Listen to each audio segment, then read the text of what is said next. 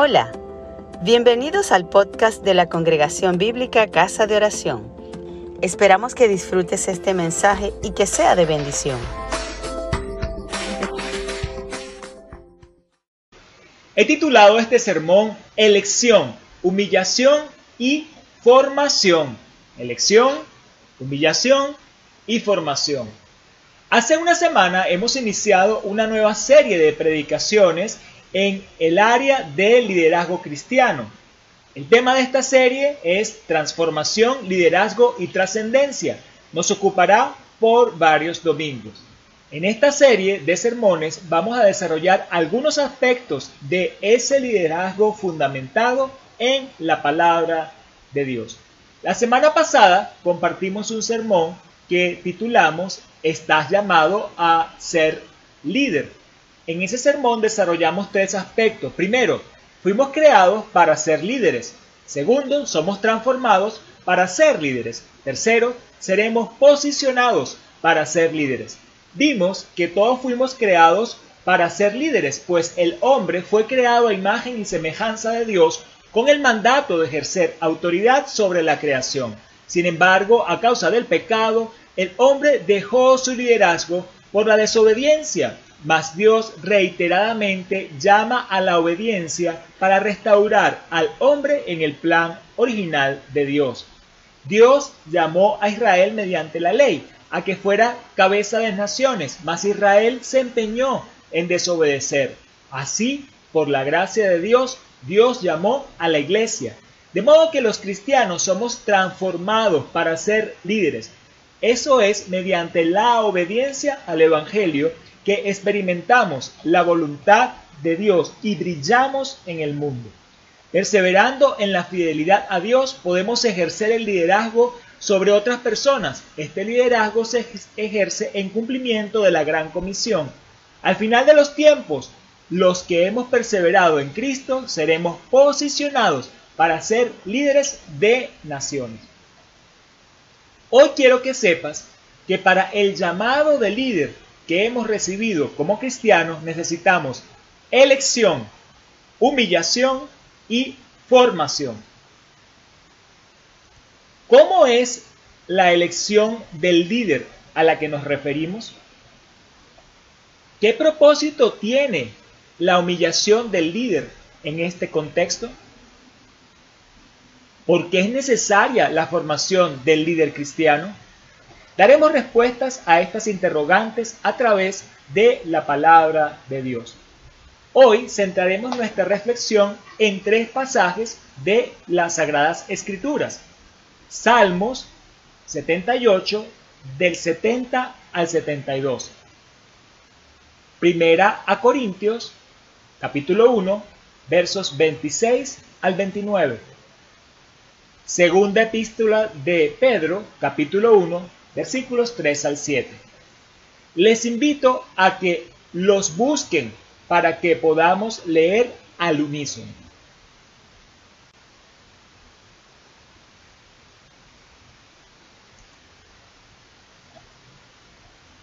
Espero que ya los tengan allí ubicados en sus Biblias.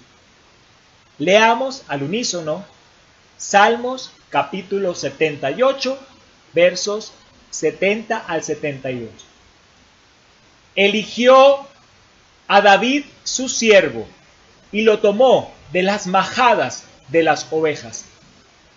Detrás de las paridas lo trajo, para que apacentase a Jacob su pueblo y a Israel su heredad. Y los apacentó conforme a la integridad de su corazón, los pastoreó con la pericia de sus manos. Salmo 78, 70 al 72.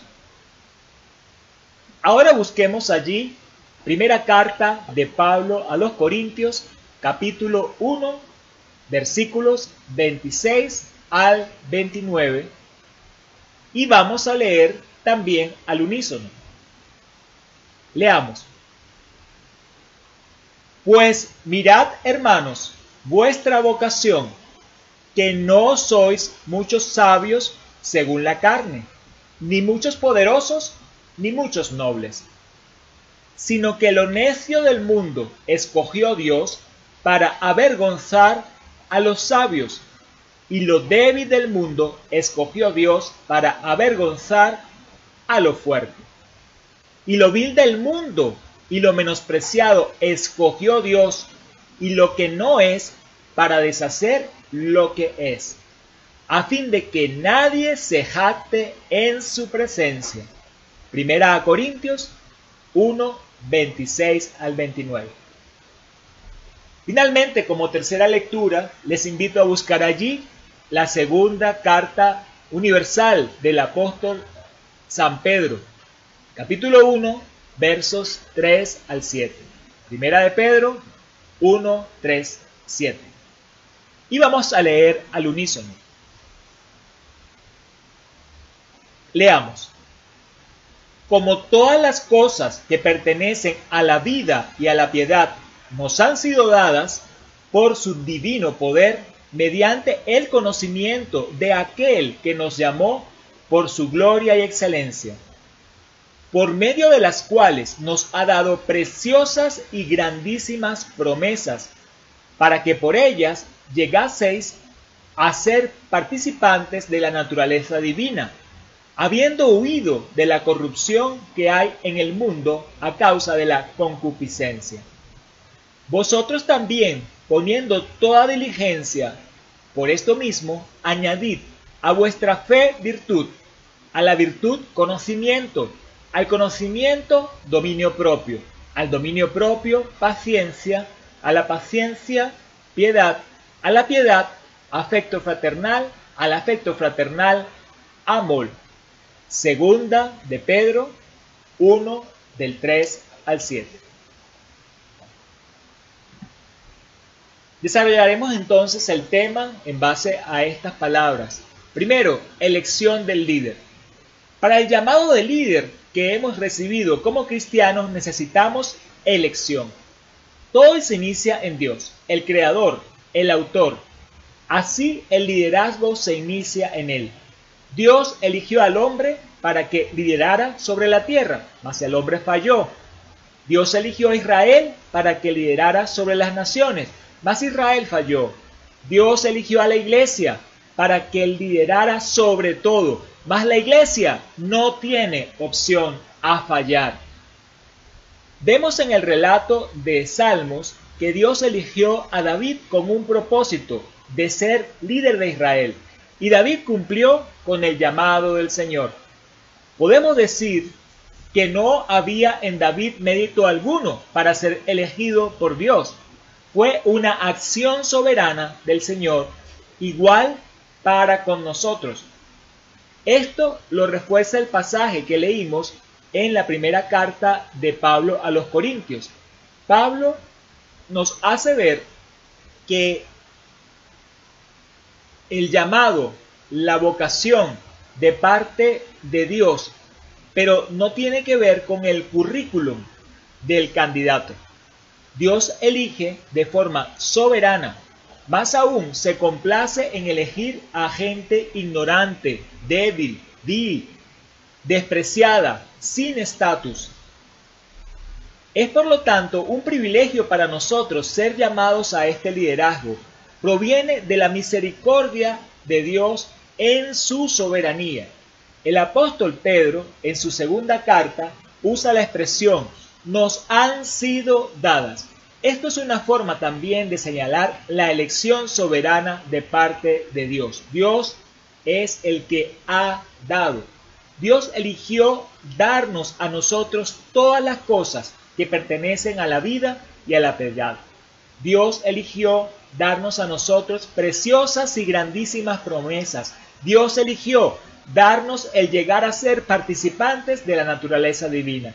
Ciertamente es maravilloso que Dios en su soberanía nos haya elegido para este propósito tan grandioso, con estas insuperables promesas, a pesar de quienes éramos. Para el llamado de líder que hemos recibido como cristianos necesitamos elección. Aquí hemos visto como primer aspecto de la enseñanza de hoy que la elección del líder es algo que viene de Dios. Segundo aspecto, humillación del líder. Para el llamado de líder que hemos recibido como cristianos necesitamos humillación. Un líder debe siempre tener presente de dónde ha venido, de dónde lo sacó Dios. David, según reseña el Salmo 78, fue sacado del rebaño de las ovejas, detrás de las paridas.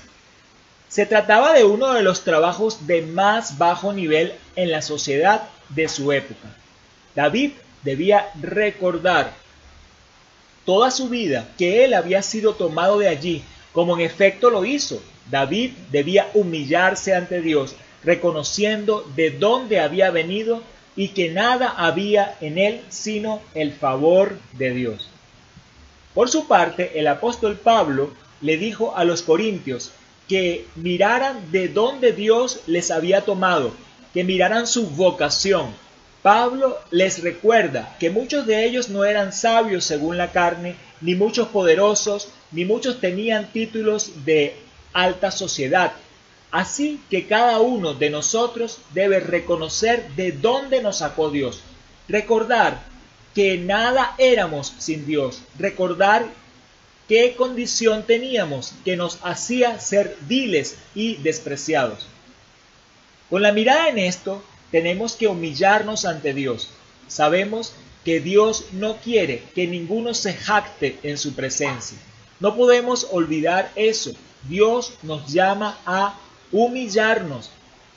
En la segunda epístola de Pedro se nos recuerda que hemos huido de la corrupción que hay en el mundo a causa de la concupiscencia.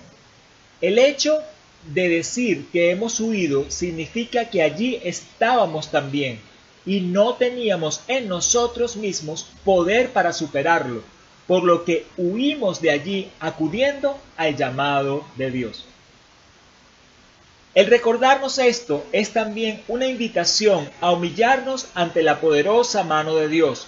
Los líderes del mundo tienden a ser altivos, soberbios, jactanciosos. Esto es completamente opuesto al liderazgo que Jesús nos modeló y a lo que Dios quiere de nosotros, según vemos en el ejemplo de David y en las enseñanzas de Pablo y Pedro. Hasta ahora hemos visto como primer aspecto la, en la enseñanza de hoy que la elección del líder es algo que viene de Dios. También hemos visto como segundo aspecto en el estudio que hoy hacemos de las escrituras que para el llamado de líder que hemos recibido como cristianos necesitamos humillación. Dios demanda humillación del líder. Recordemos de dónde hemos venido. Tercer aspecto, formación del líder. Para el llamado de líder que hemos recibido como cristianos necesitamos formación. En este punto es conveniente que nos percatemos de una trampa sutil que nos quiere tender el enemigo. Dado que la elección del líder viene de Dios y no es por currículum vitae del candidato, y que la humillación del líder es algo que Dios demanda, algunos tristemente piensan que no necesitan formarse para ejercer este liderazgo y menosprecian a quienes sí lo hacen. Esta es una actitud que es completamente contraria a la enseñanza divina, claramente proveniente del enemigo. Cuidado. En el Salmo 78 nos dice que David pastoreó a Israel con integridad y con pericia de sus manos.